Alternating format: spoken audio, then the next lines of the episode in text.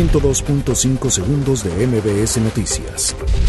Policías de la Secretaría de Seguridad Ciudadana detuvieron a un adolescente acusado de disparar con un arma de fuego a una persona al interior de Plaza Universidad en la colonia Santa Cruz Atoyac. La Red por los Derechos de la Infancia ha iniciado una campaña para pedir a Rosario Piedra Ibarra que renuncie a su cargo como presidenta de la Comisión Nacional de los Derechos Humanos. De acuerdo a un informe de rendición de cuentas de conclusión de la Administración, Pemex recibe al mes más de 600.000 ataques cibernéticos.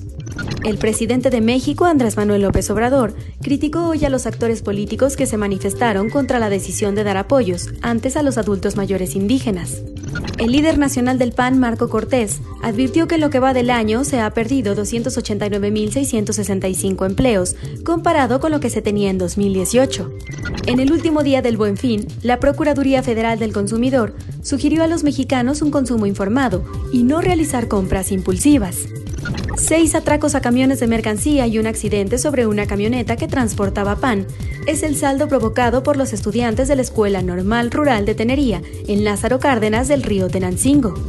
La Secretaría de Gobernación deberá dar a conocer de manera detallada los procesos y resultados alcanzados entre enero y julio del 2019 en torno al mecanismo de protección a personas defensoras de derechos humanos y periodistas. Al menos tres personas murieron este lunes en un tiroteo, cuyo autor falleció tras darse a la fuga en un supermercado de la cadena Walmart en Duncan, en el estado de Oklahoma. La pista de patinaje que el gobierno de la Ciudad de México instala con motivos de las fiestas decembrinas este año regresará al Zócalo capitalino, anunció la jefa de gobierno Claudia Sheinbaum. 102.5 segundos de MBS Noticias.